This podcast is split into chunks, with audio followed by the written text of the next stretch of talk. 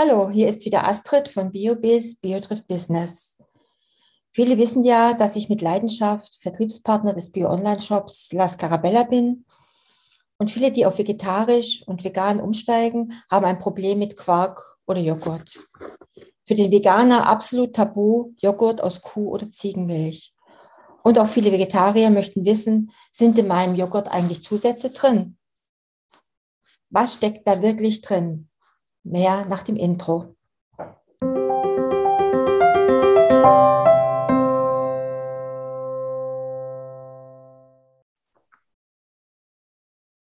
Naturjoghurt gilt bei vielen als naturbelassenes Produkt. Doch bei der Herstellung werden oft nicht nur die Grundzutaten Milch- und Milchsäurebakterien verwendet, sondern auch Zusätze, unter anderem auch Milchpulver. Auch Gentechnik in Milchprodukten ist für viele Verbraucher ein wichtiges Thema. Dabei geht es hauptsächlich um das Futter der Kühe. Bekommen die Tiere Kraftfutter, können die häufig verwendeten Zutaten Mais, Rapsschrot und Soja von genmanipulierten Pflanzen stammen. Viele Hersteller von Naturjoghurt deklarieren ihre Produkte mit Aussagen wie ohne Gentechnik. Ob tatsächlich veränderte Genbestandteile des Futters in die Milch gelangen, ist wissenschaftlich nicht abschließend geklärt. Vereinzelt gibt es Studien, die Genfragmente aus veränderten Mais und Soja in den Zellen der Tiere und auch in der Milch nachweisen konnten. Auch beim Geschmack und bei der Konsistenz von Naturjoghurt gibt es große Unterschiede. Dabei kann man Joghurt auch gut selber herstellen. Joghurt ist ja keine Erfindung der Neuzeit. Entscheidend für die Herstellung und natürlich den Geschmack von Joghurt sind Milchsäurebakterien. Man sieht zur Milch dazu und hält diese ausreichend warm, verwandeln die Bakterien den Milchzucker, also Laktose, in Milchsäure, Laktat. Und dadurch sinkt der pH-Wert in der Milch.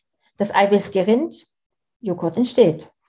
Das Wort Joghurt stammt übrigens aus dem Türkischen Jogurmak, das verdicken bedeutet. Milchsäure ist ein natürlicher Konservierungsstoff, der Joghurt lange haltbar macht. Die verwendeten Bakterien haben Einfluss auf den Geschmack des Naturjoghurts. Sie entscheiden darüber, ob der Joghurt mild oder säuerlich schmeckt.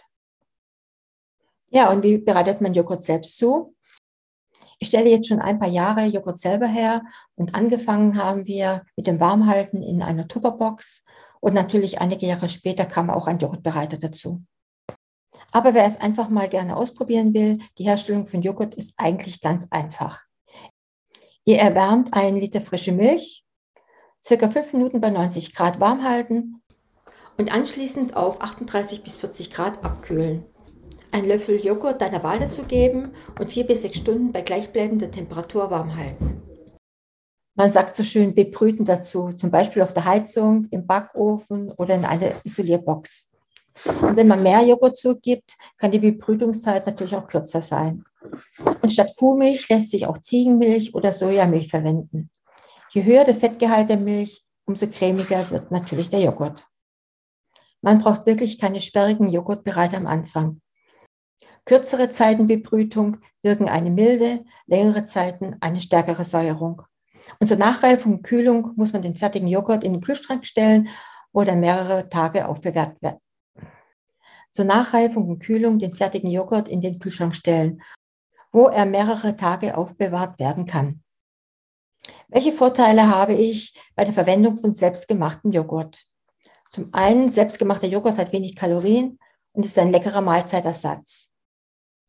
Im selbstgemachten Joghurt sind keine Konservierungsstoffe, keine versteckten Zucker, keine künstlichen Farbstoffe und auch keine künstlichen Aromastoffe enthalten. Selbstgemachter Joghurt enthält viele lebende Keime mit hoher Keimzahl an Bakterien. Und den selbstgemachten Joghurt bereitet man sich am besten immer frisch zu. Und bevor ich euch erkläre, wie man veganen Joghurt selber machen kann, einen kleinen Ausflug ins Lebensmittellexikon.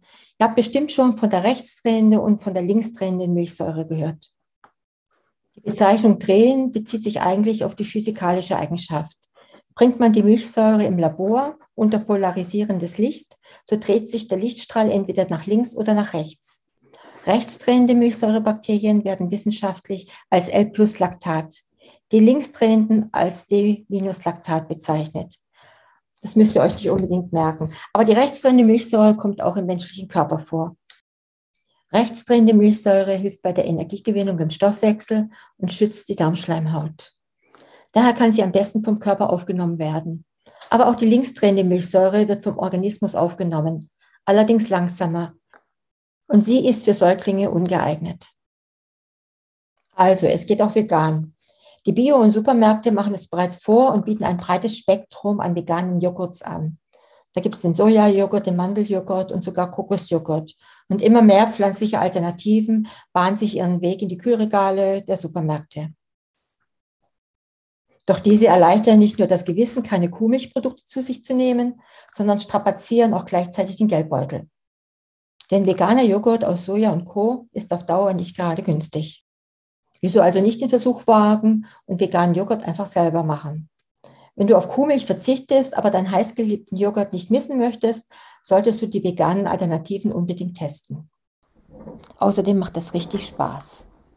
Meiner Erfahrung nach funktioniert es am besten mit Sojamilch. Bei anderer Pflanzenmilch wie Hafer, Kokos müsste man daher vorher mit veganen Steliermitteln, zum Beispiel Agar-Agar, Johannisbrotkernmehl oder Guankernmehl, andicken, um eine möglichst cremige Konsistenz zu bekommen. Und das solltest du bei der Herstellung beachten. Der Herstellungsprozess von pflanzenbasiertem Joghurt ist mit dem von herkömmlichem Joghurt vergleichbar. Dabei sind jedoch folgende Punkte zu beachten. Achte darauf, dass du ausschließlich Produkte verwendest, die noch haltbar sind. Du benötigst immer eine gewisse Menge frische Pflanzenmilch, um Joghurt herzustellen. Und damit deine Pflanzenmilch zu cremigem Joghurt wird, musst du mit Bakterienkulturen impfen. Und diese kannst du der Milch entweder durch fertig gekauften Joghurt, zum Beispiel Sojajoghurt, oder eine andere Möglichkeit, eine Joghurt-Reinzuchtkultur aus speziellem Joghurtpulver, das gibt es im Reformhaus, zuführen. Wenn du gekauften Joghurt verwendest, sollen in jedem Fall lebende Kulturen enthalten sein.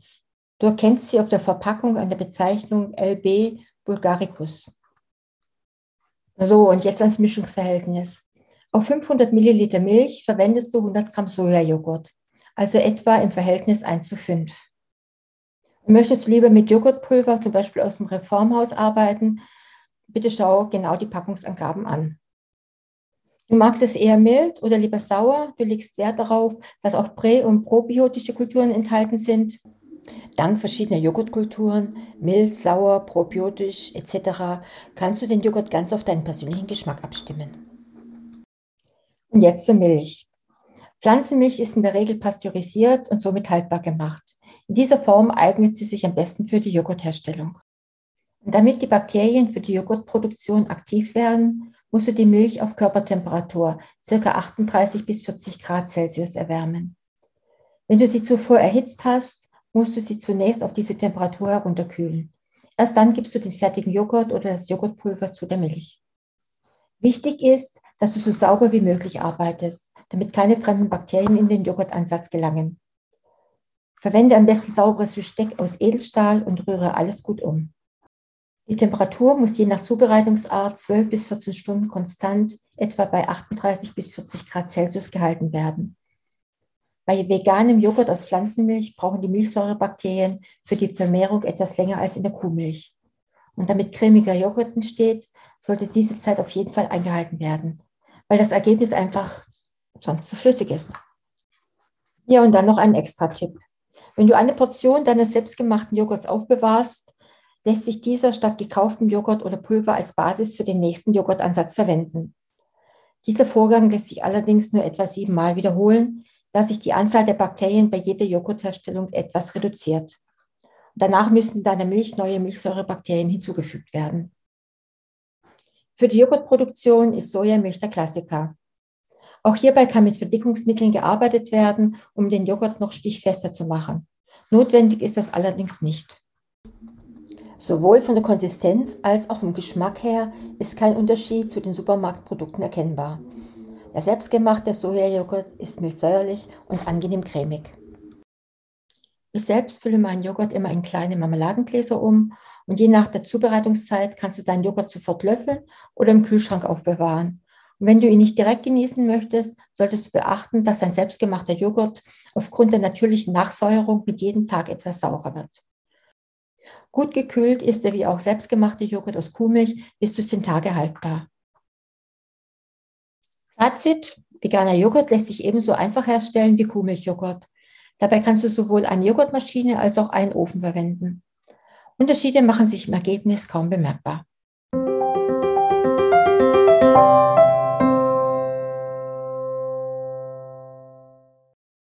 Heute ging es ja mal nur um Joghurt, um veganen und um traditionellen. Ich selbst bin gerade im Selbstversuch und bei der Herstellung von veganem Quark, Frischkäse, Camembert, Mozzarella und Co. Ich werde berichten. Freut euch auf kommenden Sonntag. Da geht es im Interview mit Coffee Me um richtig guten Kaffee. Und bitte vergesst jetzt nicht, eure Bewertung dazulassen. Wir hören uns, eure Astrid.